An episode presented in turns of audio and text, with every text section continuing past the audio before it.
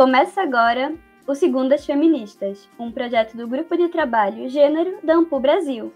E agora, no ano 3 do nosso podcast, todo mês nós continuaremos com o Segundas em Série, uma sequência de episódios um pouquinho diferente do que vocês estão acostumados. Cada episódio vai trazer um tema que tem a ver com feminismos, gênero e história das mulheres, com uma abordagem voltada também para quem não é especialista na área, mas que quer saber mais. Serão mais curtinhos, mas como todas segundas feministas, cheios de informações e participações especiais. Então, se você é estudante, está se preparando para o vestibular, faz parte de movimentos sociais ou só quer saber mais sobre o assunto, vem com a gente. Maria, Maria é um dom, uma certa magia, uma força que nos alerta, uma mulher que merece viver e amar como outra qualquer do planeta. Maria, Maria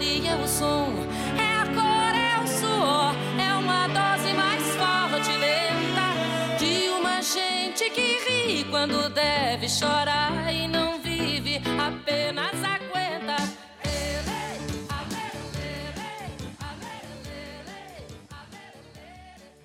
Ao longo da história, as mulheres não só participaram de importantes processos históricos, como também protagonizaram vários deles. O 8 de março, celebrado mundo afora como Dia Internacional da Mulher, é um desses tantos processos liderados por mulheres e é também um marco da luta por justiça e igualdade de gênero. Apropriado durante muitos anos como uma data comercial, recentemente o Dia Internacional da Mulher vem recuperando seu potencial como meio de consolidação da memória coletiva, resgatando e refletindo sobre as diversas lutas e desigualdades vividas pelas mulheres no decorrer da história até os dias de hoje. E para explicar as origens dessa data que nos é tão cara, contamos hoje com a presença da Ana Prestes. A Ana é socióloga e cientista política, Fez pós-doutorado no Instituto de Estudos Brasileiros, o IEB da USP. É doutora em Ciência Política pela UFMG e atualmente cursa o doutorado em História na UNB. Ela também atua como analista internacional, assessora da Câmara dos Deputados e faz pesquisas na área de história com foco na participação política das mulheres no Brasil. É autora do livro Infanto Juvenil Mirella e o Dia Internacional da Mulher, coautora do livro Infanto e Juvenil Minha Valente Avó, autora e co-organizadora do livro Teoria das Relações Internacionais, Contribuições Marxistas, além de ser autora e organizadora do livro 100 anos da luta das mulheres pelo voto, Argentina, Brasil, Uruguai. Ana, seja muito bem-vinda. É um prazer imenso te receber aqui no Segundas Feministas. Você poderia contar um pouco mais para a gente sobre a história do 8 de março? Por que essa data foi escolhida para celebrar o Dia Internacional da Mulher e o que levou ao surgimento de um dia dedicado exclusivamente às mulheres? Obrigada, Marcela, obrigada pelo convite, a todos que nos ouvem. O 8 de março, como Dia Internacional da Mulher, é hoje uma data muito forte, né? Muito marcada. Nem sempre foi assim. A gente pode dizer que houve um, movimento para que essa data realmente se transformasse nesse significado que ela tem hoje, um dia de, de expressão das lutas das mulheres de uma forma é, em geral. Hoje, às vezes, assim, até a gente percebe uma certa descaracterização dessa data, né? Uma certa comercialização da data, mas originalmente essa data ela está associada ao início da organização das mulheres por seus direitos, especialmente no final do século XIX, começo do século XX. Ela está associada à luta das mulheres por transformações sociais nos seus países não lutas necessariamente exclusivas das mulheres, muitas vezes no bojo de outras lutas, como na luta pelos direitos trabalhistas, eh, na luta por transformações sociais e mesmo tangenciando a luta pelo voto das mulheres. Essa é uma história ocidental, né? Essa é uma história muito do Ocidente, é bom a gente dizer isso. Isso é uma história muito europeia e muito dos Estados Unidos também, do norte. Nós sabemos que o mundo ele é muito grande, nós temos aqui a nossa América Latina também, temos a África, temos a Ásia, que nessas regiões essa dinâmica ela se deu de uma outra forma da luta das mulheres, com outras, é, outros momentos significativos também. Então, eu gosto de fazer essa demarcação também, que a gente está falando de uma história ocidental, uma história que tem muita influência sobre nós no lugar que nós estamos no mundo, digamos assim, né? Aqui é, na América Latina. É óbvio que depois de 1975, quando a ONU oficializa essa data, ela também se espalha pelo mundo como um todo, todos os países membros da ONU. Então, a gente pode dizer que a segunda metade do século XIX e as primeiras duas décadas do século XX, elas são marcadas pelo início da organização eh, das mulheres em diferentes movimentos e com diferentes bases, inclusive ideológicas.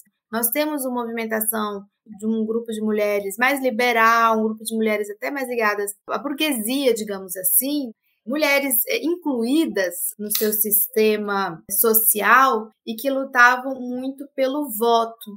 E um outro grupo de mulheres, é, mulheres que se associavam ao ideário socialista, ao ideário das trabalhadoras, que viam limitações na luta apenas pelo voto e que pensavam que havia muito mais direitos que além do direito ao voto a serem conquistados pelas mulheres. Então, são mulheres que estão ligadas, lideranças que estão ligadas ao Partido Social Democrata Alemão, ao nascente movimento revolucionário na Rússia. Então, você tem duas mulheres muito importantes nesse processo, que é a Clara Zetkin, na Alemanha, que é a Alexandra Kollontai, é, a própria Rosa Luxemburgo também, mas a Alexandra Kollontai é, da Rússia. E você tem também as mulheres é, norte-americanas. Você tem é, uma tradição de se contar que no século XIX houve uma fábrica em Nova York em que o dono teria colocado fogo em mulheres e você tem um outro episódio de uma fábrica também da empresa Triangle, Nova York, em 1911, 1910. Mas na prática, por exemplo, esse, esse episódio da fábrica de Nova York, ainda do século XIX, não existem muitas provas de que isso realmente aconteceu ou se isso foi uma retórica que foi se formando. O que a gente tem de prova são alguns eventos, por exemplo, a segunda conferência internacional das mulheres socialistas, em que a Clara Zetkin ela propõe praticamente que exista, sem a data 8 de março,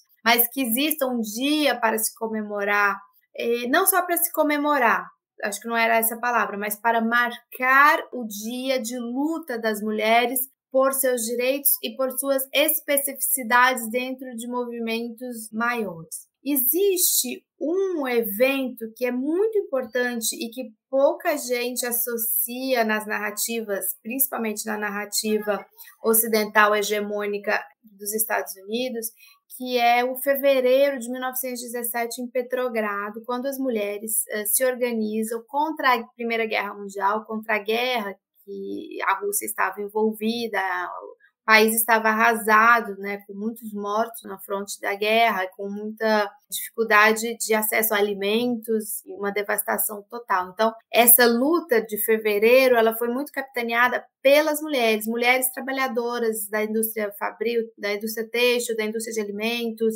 Então, a partir daí, 1917, é que vai ficando marcada o, a data do 8 de março como uma data de se colocar para a sociedade a condição da mulher, né? a condição da mulher trabalhadora, a condição da mulher limitada em vários aspectos da sua vida. Nesse aspecto, a Revolução Russa ela foi muito importante, principalmente com a liderança da Alexandra Kollontai, que ela se torna uma importante ministra do governo revolucionário, assim que em 1917 se dá a revolução, e uma mulher que vai pautar temas que até hoje, século XXI, são tabus nas nossas sociedades. O tema do aborto, tema do divórcio, que nós já superamos, mas até pouco tempo era um tema tabu, a igualdade para o trabalho, igualdade de estudos, a divisão de tarefas domésticas. Então, a Alexandra Kollontai, ela foi uma das gestoras russas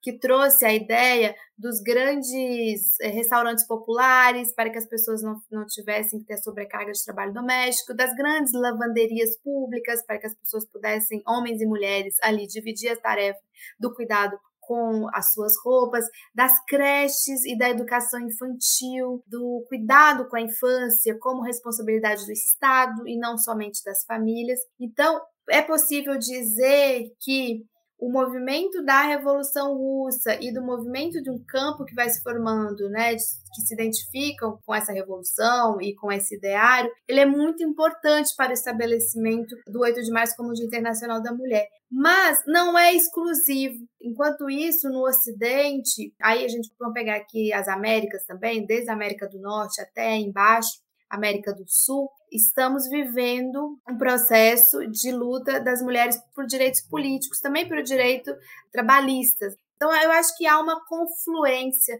apesar das diferenças, inclusive ideológicas, mas há uma confluência neste período da história dos nossos países em que as mulheres passam a liderar movimentos autônomos, independentes, passam a ser protagonistas da defesa dos seus direitos e que vai forjar ao longo do século XX o 8 de março como uma data internacional de luta das mulheres e que vai ser reconhecido pela ONU nos anos 70, justamente também aquele auge né, nos anos 60, 70, da segunda onda do feminismo, digamos assim, que vai ficar marcado como até hoje está como uma data histórica como o Dia Internacional da Mulher.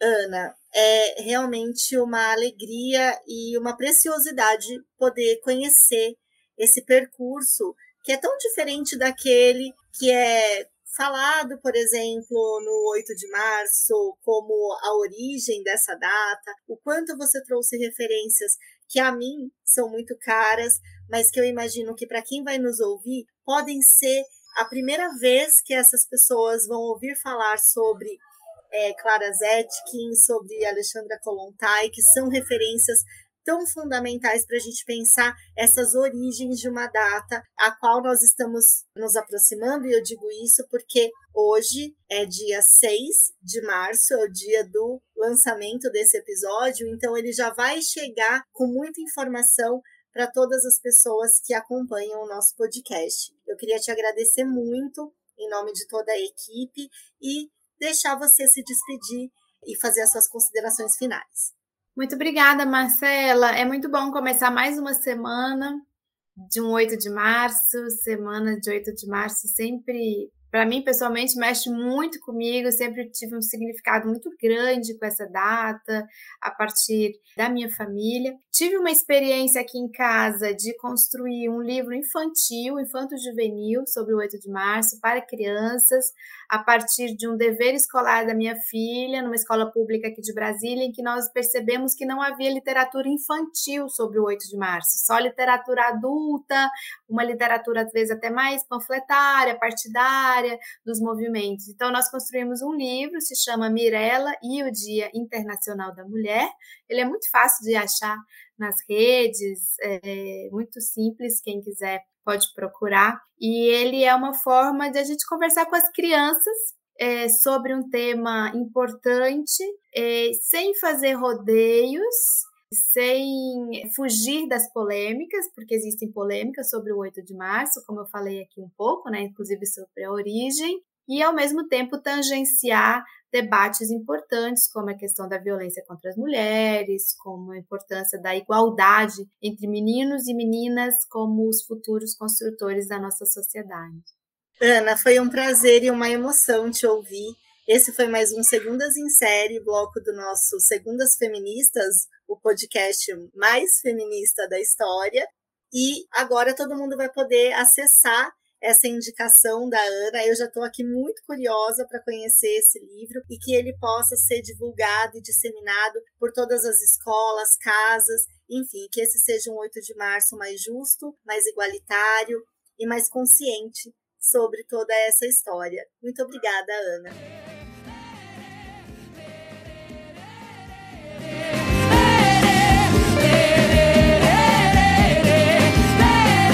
Segundas Feministas deste terceiro ano tem um bloco mensal novo, Segundas Trajetórias. Agora você pode desfrutar do podcast em três blocos diferentes. Fique conosco. Juntas, juntos e juntes, somos mais fortes. lê, lê, lê.